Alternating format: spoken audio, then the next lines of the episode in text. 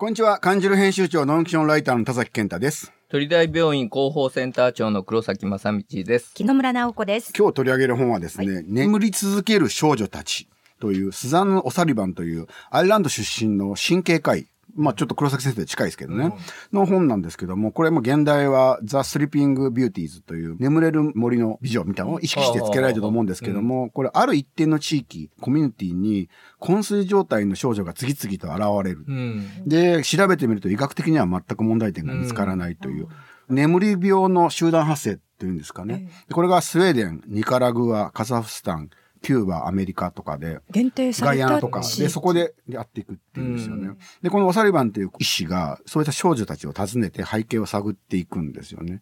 こういうことあるんですかね？普通はでもそれ考えると、こう地域性なので、うんうん例えば食べ物であったり、水であったりとか、うんそういうのが原因かなと思ったり、まあある地域特定ということで、そこの地域にある感染症とかが原因と考える。疑いますよ、医師をね。うんで、それはそうじゃなくて、まあ、ナラティブっていう言葉を使ってるんですけど、物語。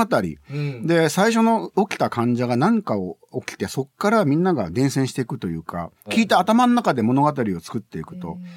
だから、医学的問題っていうのは生物学的側面と心理的側面、社会的側面の複合体なんだけど、西洋医学だと、どうしてもその気質性、まあ、臓器とか組織が異常があるんじゃないかっていうことでん。見てしまうと。で、心因性、心の問題が別物だとやってるんだけど、これ読むと、やっぱいろんな心の問題が絡んで、それが伝染していくというかね、うん。広がっていくっていうのがあって、これはなかなかすごい本で、むちゃくちゃこれ読むの時間かかったんですけど、分厚いです分厚いですよね。そう。まあ、よく調べてんですよ、この人。で、それぞれのスウェーデン、ニカラグア、これ実は難民とかね。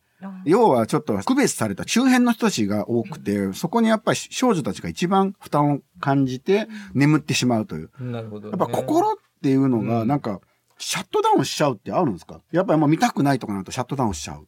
それが眠りにつながるって言うんですけど。あるんでしょうね。谷口式でしたけど。私はあるんだろうなって、ん心の問題だとね。特に思春期の女性っていうのがやっぱり繊細であり、見たくないからシャットダウンして、難民申請が降りなさそうだから要はもう眠っちゃうっていう子なんですよ。ね、現実をなかなか受け入れなかったり、いろんなそういう複合的なものがあるのかもしれないですね。なるほだからいろんな問題を抱えてて人間の心って分かんないんだなっていうのがすごくあったんですけど、あともう一個思ったのは書いてるのが医師なんですよね。はいで、僕らはまあノンキションの書き手としていろんなもの取材してますし、まあ医療も感じるとかでやってますけども、これやっぱりここのレベルになると医師じゃないと書けないなと。そうですね。うん。この人脳神経内科医うん。ですよね。そうです。脳神経外科医じゃなくて、はい。脳神経内科医とか、うんえっ、と、臨床神経生理学、うんうんそういうものの専門の先生なんですね。どうも見てみると。うんだから医師が持ってる科学的な知識と、あとジャーナリズムの精神っていうのがなければ、まあ、医療を描くことができないなってすごく強く思って、僕自身がやっぱり勉強はしてますけど、やっぱりなかなかわかんないことが多い。日本の今の医療ジャーナリズムって、この中も出てくるんですけど、やっぱりコメンテーター的な人がね、総論的な分かんないのに分かったようなことをしていって、それで問題が大きくなるっていう、実はここの記事もそういう問題出てきてるんですよ。そういう話とかジャーナリズムのこととかも含めていろんなものがあってて、なんでこの本全然話題にならないのかなと思ったんですけども、これ、紀ノ国屋書店から出てる分厚い本で、もう覚悟はいりますけども、ぜひ読んでもらえたらなと思います。眠り続ける少女たち、面白いです。読書の秋です。今日のゲストは鳥取大学医学部附属病院医療福祉支援センター精神保健福祉士の田子智恵さんです。1981年兵庫県生まれ、三田清涼高校ご卒業後、大阪体育大学短期大学部保健福祉学科精神保健福祉専攻をご卒業。有馬高原病院を経て現職でいらっしゃいます。今日よろしくお願いします。よろしくお願いします。これ、精神保健福祉士という仕事ってどういうことされてるんですか？えっ、と、精神疾患がある方、うん。で精神障害がある方、そういった方、もしくは、まあ、メンタルヘルスの問題、疾患までいかなくても、障害として抱えている、そういった方っていうのが、医療にアクセスする、もしくは、医療の現場から地域に帰っていく。そういった時に、ちょっとアクセスのしにくさっていうのが、一般の方よりもやっぱりあるっていうところで、まあ思春期からね、高齢者まで幅広いですよそうね。そういった方のサポートっていう点で、うん大学病の中では、やはりあの、医療という現場と、地域をつなぐ福祉の職種として入らせてもらってます。むちゃくちゃ幅広いんですよね、仕事がね。うん幅広いこれソーシャル、ソーシャルはワーカーの中でメンタルを担当してるっていう感じですよね。そうですね。精神疾患、精神障害でメンタルヘルス全般、とても広いですね。メディカルソーシャルワーカーっていうのも仕事もあるじゃないですか。この番組にも河村さんとかも出,、はい出られてますけど、これの違いっていうのは言うと、それはメンタルの方に特化してるってこと？そうですね。社会福祉学を基本としてるのは、まあ、その通りなんですけど、やはりあの、私たち精神保健福祉士というのは、メンタルヘルスの方に特化しているので、精神保健福祉法っていう法律だったりとか、そういった法律を守りながら、社会復帰、開口編、あとは人権擁護というかね、権利擁護の部分も兼ね備えて、おさせてもらってますね。メンタルヘルスって外から見えないじゃないですか。はい。それじゃあ自分が困ってるって言われても、まずどういうふうに対応するんですか？まずはやっぱりあの、お話を聞くっていうのがもう第一ですね。うん何に困っておられるかっていうことで、で、それがやっぱりメンタルヘルスの問題であることもあるし、よく聞いてみると、ちょっと違うなっていうこともやっぱあるんですね。どういうことですかそれは？例えば、メンタルヘルスで病んでおられるな、心の風邪って言ったりするんですけど、やっぱりちょっと精神的に気持ちがやっぱりまだ落ち込んでるとか、エネルギーがちょっと落ちてるっていう時に、それがイコールすぐ病気なのかっていうところですね。で、それが疾患であれば、もちろん医学、医療っていうところになるんですね。そうすると病院につながっていくのが一番いいです。ただ、そこまでいかなくても、お話を聞いて、悩み、例えばですけど、経済的に困っている。で、何か制度を使うと、経済的にはちょっとゆとりができる。うんそうなると、そういったところで医療につながらなくっても、経済的な支援することで、社会に通常通り帰っていけるというようなこと、そういったことが、もしできれば、その医療と福祉っていう点で一緒にやっていく。ううん。ん、そういったところで、いろんなサポートっていうのは、社会福祉制度とか、知らないと使えないっていうのが日本の制度になるので、そういったところをサポートしていったりとか、っていうのがありますね。これ、さっきの取り上げた眠り続ける症状たちで出てくるんですけども、要はレッテルを貼ることによって、この病気だっていうことになって、はい。自分たちが患者さんになってしまう。で、彼女はこのおサリバンは葛藤するのは自分がその病名つけたことによって、その病名の方うにん。そうじゃなかったのに行ってしまうってことが。病名つけるっていうのがすごく難しいし、まさにその間のとこですよね、やっぱりね。ね。うん。黒瀬先生関わりもあるんですか？タコさんと。うんうんうん。私、あの、広報企画戦略センター長兼はい。医療福祉支援センター長なんで、医療福祉支援センターというのは入退院支援の機能と、うん地域医療連携、あるいは患者相談窓口機能と、この3つに分かれてて、このタゴさんの PSW という職種は、この3つに全部関わってくれてるんですよ。PSW っていうのが、えー、精神保健福祉士、うんうん医療ソーシャルワーカーが MSW、通称我々は PSW の方って呼んでますけどね。生まれは兵庫県。はい、兵庫県ですね。どのあたりの？兵庫県の三田市になります。三田市ってどの辺なんですか？神戸市の北にひっついてますね。ひっついてるんですか、はい。神戸市と言いがちだけど、神戸じゃないところであ、すね。神戸じゃないですね。神戸に北区に。知らない人には神戸出身っていうパターンですね。え、子供の頃はどんな子供だったんですか？子供の頃はう、ん。おとなしかったと自分では思っていますね。運動も苦手でうん体力もなかったので、外で元気に遊ぶというよりは家の中にいたりとか、そういったことが多かったかなと。将来、小学校の時何になろうとかなんか夢があったんですか？小学校の時はもう本当にいろいろお花屋さんとうんかケーキ屋さんとかそういったもう日常の商店っていうかね、自分が行くようなうんところのお店屋さんみたいなことを言ってましたね。で、三田清涼高校に行って、はい。専門の方に行くじゃないですか。進路を選ぶときに、はいなんかきっかけってあったんですか、えっと、なんかなりたいものっていうのがよくわかんないなっていう時期を高校の時はね、過ごしましたね。3年間かけて何になっていくのかなって、そもそも大学に行くのかなみたいなことまで考えていたんですけど、ああいう時期って適性検査みたいなので、フローチャートみたいなね、好き嫌い、好き嫌いみたい進な。ことをね、していくときえ、や、にや。りました？うん、ありましたよ。俺やってないな。あ、本当ですか？僕絶対医者にはならなかったけど。それ、さらっと言ってます、なんかね。やっぱりなんか人と関わるみたいなところに何個か違うフローチャートで割と共通であって、うんあ、無意識だけど好きなのかもしれないなっていうのを気づきっていうのが一番ですね。で、その中で、なんとなく友達と関わってる中で、人から話を聞くっっていうのが苦痛じゃないなっていう感覚は実はあっへて、ー。話すよりも聞く方が好きなんだよなっていう自分の感覚もあって、これがなんとなく仕事に活かせると、ちょっとなんか世の中に役に立つかなっていう気になったので、理系とかも選んでなかったので、福祉の関係だと文系からでもいけるかな。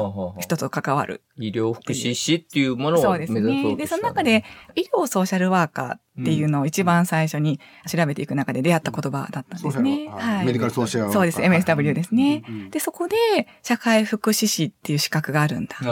国家資格なんだ。そしたら、一生困らず食べていけるかな。っていう、まあ、高校時代にね、そこまで考えました。はいうん考えて。まあ MSW も PSW も別の国家資格になる。そうですね両方試験通らなきゃいけない。社会福祉士っていうことから興味を持った。うんで、その世界の中で、あ、社会福祉士の中に障害福祉が入ってるのに、精神保健福祉だけ別なんだっていうのにとある時気づいたんですね。うんなんでなんだろうな。障害福祉って社会福祉士の中にきちっとあるのに、うん精神保健福祉だけ別なんだなうんっていうのが興味の始まりへでした。それで、大学短大の時に精神保健福祉の専攻してるわけですよね。そうですねこれもう最初からかなり限られてますよね。はい、その通りです。もう精神保健福祉士の国家資格を取るコースというところに最初から行っています。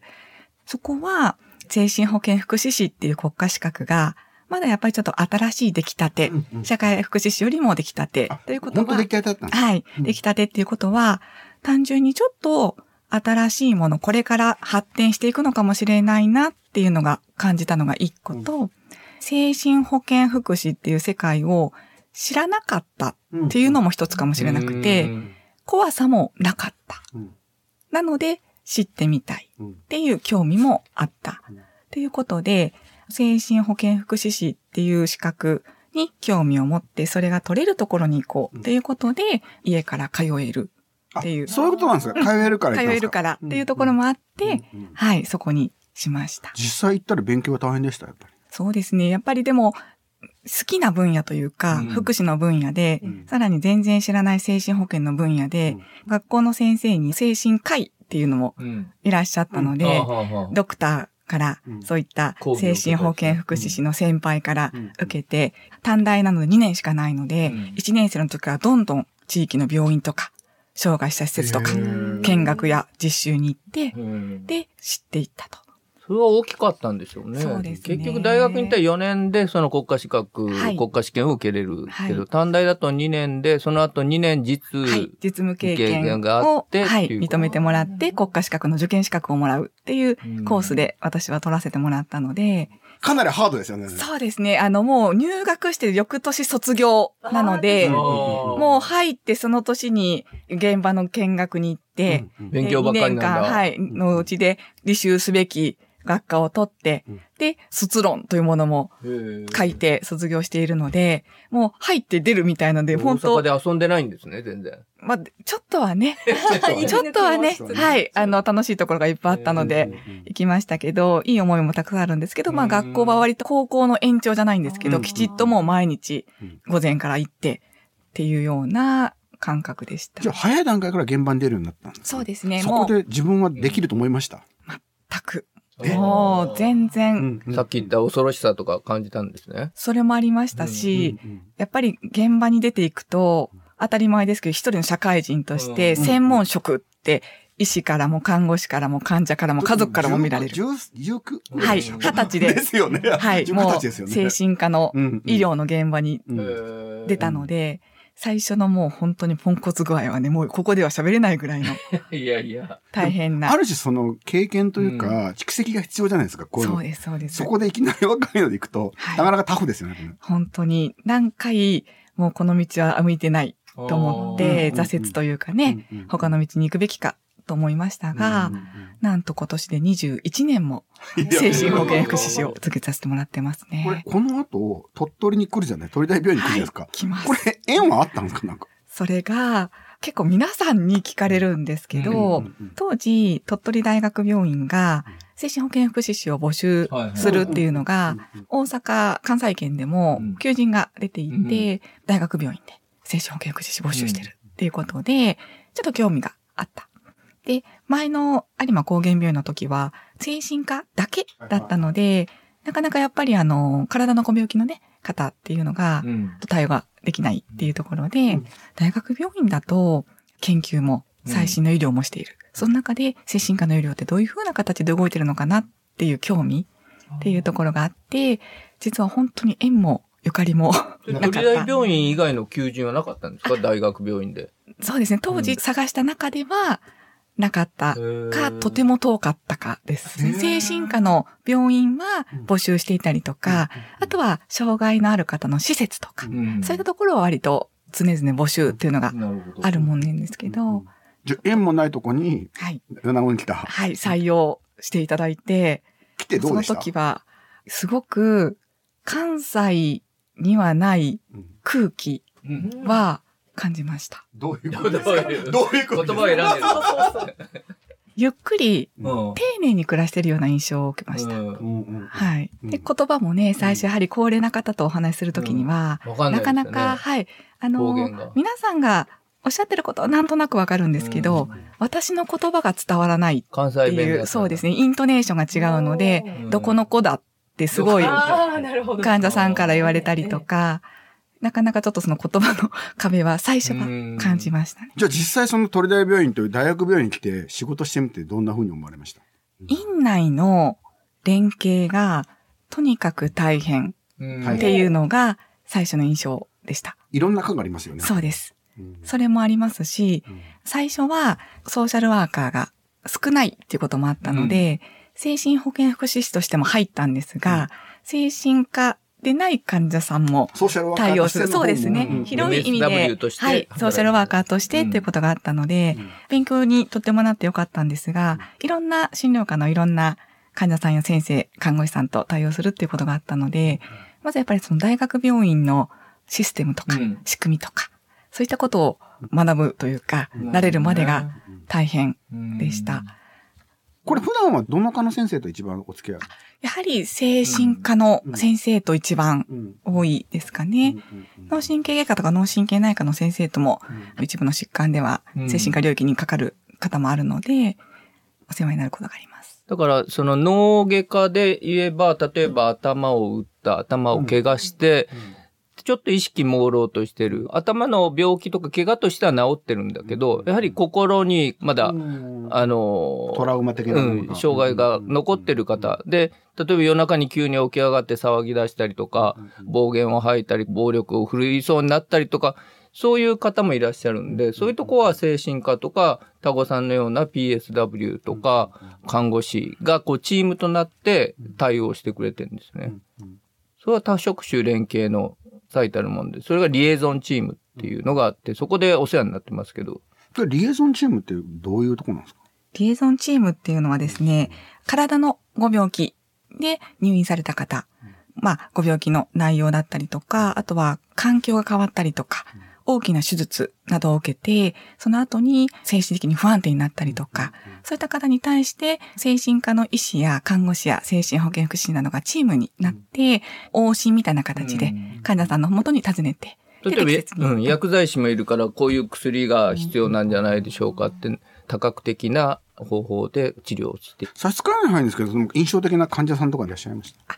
そうですね。えっと、レーゾンチームで関わった方としては、あの、血液疾患の方とかで強いお薬とか使われて、女性の方だったんですけど、もともと美容師さん。うん。でも、ちょっと髪が、うん、はい、あの、お薬の、副作用ということで、で、すごく、まあ、気落ちするというか、そっか、体の気持ちが気持ちがやっぱり落ち込みますよね、やっぱり。で、治療はうまくいってるんだけれども、うん。気持ちがなかなか上がってこない、自分の姿を鏡で見れない。っていう方に、精神科の先生とチームになって、でその方はちょっとまあ、長い入院になったので、えっと、半年ぐらいずっと週に1回診察についていかせてもらって、で、後半はね、退院調整っていう意味合いで、うん。その方がどうやって社会に帰っていくか、お家に帰っていくかっていうところの関わりで、リエゾンチームとしても、退院調整としても、あの、私が関わらせてもらったケースがあったんです。その場合でも言葉の使い方というか、書き方すごく気遣いますよね。うんそうですね。最初は行かせてもらっても、まあ泣かれるというかね涙涙涙。で、その涙で、特にやっぱり語るというか、言葉をかけずとも、ずっとちょっと一緒にいるっていうような時間を過ごしたり。で、そのうちに少し一言二言お話ができるようになって。で、そういった方が、だんだんだんだん、お薬の力だけではなく、精神科の先生の診察だったり、私のお話で、ちょっとずつ気持ちが前向きになって、リハビリがやりたくなる、頑張ろうと思える。ということで、最終的にはリハビリの病院さんに一体移って、結局お家に帰られたんです。で、その方と外来でばったりお目にかかったことがあっで、元気になられて、て。て。すっごく美しいお化粧もされて、髪もね、ご自身で整えられて、来られてて、最初ちょっとわからないぐらい失礼ながら、でも覚えててくださって、声かけてくださって、本当にいい笑顔で会えて、で、やっぱり、患者さんのお力にね、サポートするだけなんですけど、彼女の力で元気になられたんですが、そこに関わられたってことがね、すごく当時は感激をして、ああ、すごく大変なこともあるけど、サポートして、なんか良かったなーってなんかずっとお聞きしてね、喋りがこんな感じだから、ねすごい何でも喋りたくなるっていうか。だから医療の治療と部分のその周辺というか、のりしろというか社会との、はい。そこをやっぱり今すごく大事じゃないですか。そうですね。やっぱりこうやって穏やかに、うん。うん。木山さんまた泣いてんの？早い早い。いいなと思ってうん。で、素直にこう話をできる。うんで、それをつなぐ役割。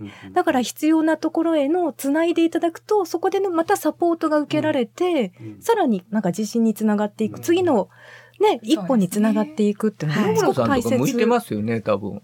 お話し具合が。そうですか？ありがとうございます。やっぱり最初は無駄なことを喋らずに、やっぱり聞くことが大事ですよね。そうですね。いろんな感情、そうですね。傾聴。い傾ける。ろんな感情をね、出されます。うん私たちに対しても病気になったことへの怒りとか、理不理不尽です。なんで、なんで私がってことですよね。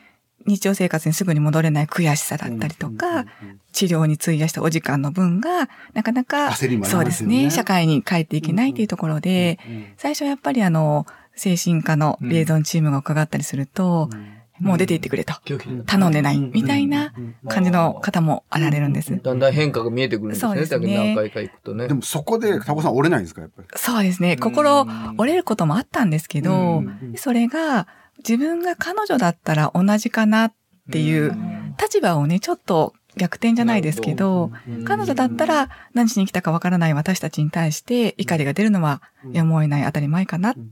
でもその中で彼女の本当の言葉っていうのが引き出せるかどうかっていうところは時間もちょっとかかるんですけど、一緒に過ごす時間の中で、あ、またこの人来た。またこの人来た。何にも喋らないけど一緒にいる。みたいなお時間を過ごす中で、ちょっとずつ悔しかったこととか、辛かったこととか、なかなか先生や看護師さんに言えないこと、なんかもうポロリと言ってくださるような時間も出てきて、そうなってくるとだんだん私たちの言葉も届き始める。こういうふうに考えていくのはどうかな。こういうことができるんだけどどうかな。こんな制度を使うとこういうふうに医療費が安くなっていくんだけどどうかな。っていう提案の中で患者さん本人に選んでいただく。そうすると自分が主体、本人さんの人生で全然病気っていうのは一部であって、どんどんどんどん生活を取り戻していけるっていうところを一緒に考えていくっていうのが一番大事かなっていうふうに考えて、で、時に先生にね、お薬を頼んでしっかり夜が寝れるように、不安な時にトンプで飲みましょうとか、いろんな使い方を一緒に考えて、ちょっとずつ関係が作っていけるっていう、そういった関わりをね、心がけてはいます。ただやっぱりスピードもね、どうしても求められる期間なので、で、毎回すべての人にこういったことができないっていうのはあって、どうしてもね、いろんなことで転院ですごく短い期間のお付き合いになってしまう方も中にはあるんですけど、それでもその方が今どう思っていてどんな生活をしたいかっていうのを次の医療機関さんにつないで、で、地域の方にどんどんどんどん橋渡しをしていくっていうところに、なんとか役に立てないかと日々奮闘しています。タゴさんにこれだけは聞きたい。精神保健福祉士に必要な資質とは何でしょうか？いろいろね、調べてきまして、えそこにはですね、コミュニケーションの力だとか、相手の立場に立つとか、いろいろ書いてありました。全部その通りだなって私は思ったんです。うん。だけども私一番思うのは、諦めない力かな。うん。と思っていてうん。私が関わる多くの人が、割と最初から心を開いてくださらないっていうことがたびたびあるんですね。うん。そうすると、さっきの話じゃないんですけど、一緒にいるっていう時間の中で、諦めずにじーっといると、なんとなくそこにいることが普通になって、なんとなく独り言でも喋り出すと、それがコミュニケーションになっていくっていうので、諦めない。断られても諦めない。うん嫌がられても、ちょっとまあ押したり引いたり、押したり引いたりしながら関係作っていくっていううんことを、ちょっと資質かななるほどと。思いました。そこと関連するんですけど、かなりお仕事がハードだとお見受けするんですが、気分転換、リフレッシュの方法ありますか？なかなかコロナでできてなかったんですが、旅行に行ったりするのは割と好きで、旅行の計画を立てるだけでもちょっと、現実逃避気がします。国内中心。あ、そうですね。なかなかちょっと海外はまだ行けないので、本当身近です。山陰両県とか、料金。行っても 実家から行ける、日帰りで行けるみたいな、はい、っていうところですね。山陰でおすすめの場所あります？私あの、今年3年ぶりに行けたというか、うん。ずっと行きたかったのが、沖ノ島。沖ノ島。行きましたか？はい。行きましたか？僕まだ行けてないんで。いや本当ですか？ぜひ行ってください。本当もう何にもないっていうことを売りにされてるんですけど、海も空も行き交う船もとっても綺麗で、うん。もう本当に絵画というか絵のような世界でして、もう本当に何にもないことを楽しめる方におすすめです。おしまいに、センター長である黒崎先生に何か一言言っておきたいことはありますか？最近こういうの多いですね。あの、とってもお忙しいと思うんですが、ぜひ医療福祉支援センターにたくさん顔を見に来てほしいです。あんまり来ないってことですね。会いに来てほしい。そうきたか。はい。みんな頑張って働いてます。はい。わかりました。じゃあ、あの、交流がますます進むことを願っております。今日はありがとうございましたあり。がとうございあました。りがとうございました。今日のゲストは鳥取大学医学部附属病院医療福祉支援センター精神保健福祉士の田子智恵さんでした。さて番組やってメッセージもどうぞお寄せください。メールはカニジルアットマーク bss.jp お便りでもどうぞ。そして BSS アプリからもお送りいただけます。番組はラジコ、YouTube でもお聞きいただけます。来週もカニジルラジオ土曜のお昼0時25分からの放送です。お楽しみに。また来週です。さようなら。さよなら、ありがとうございました。さようなら。ありがとうございましたありがとうございました。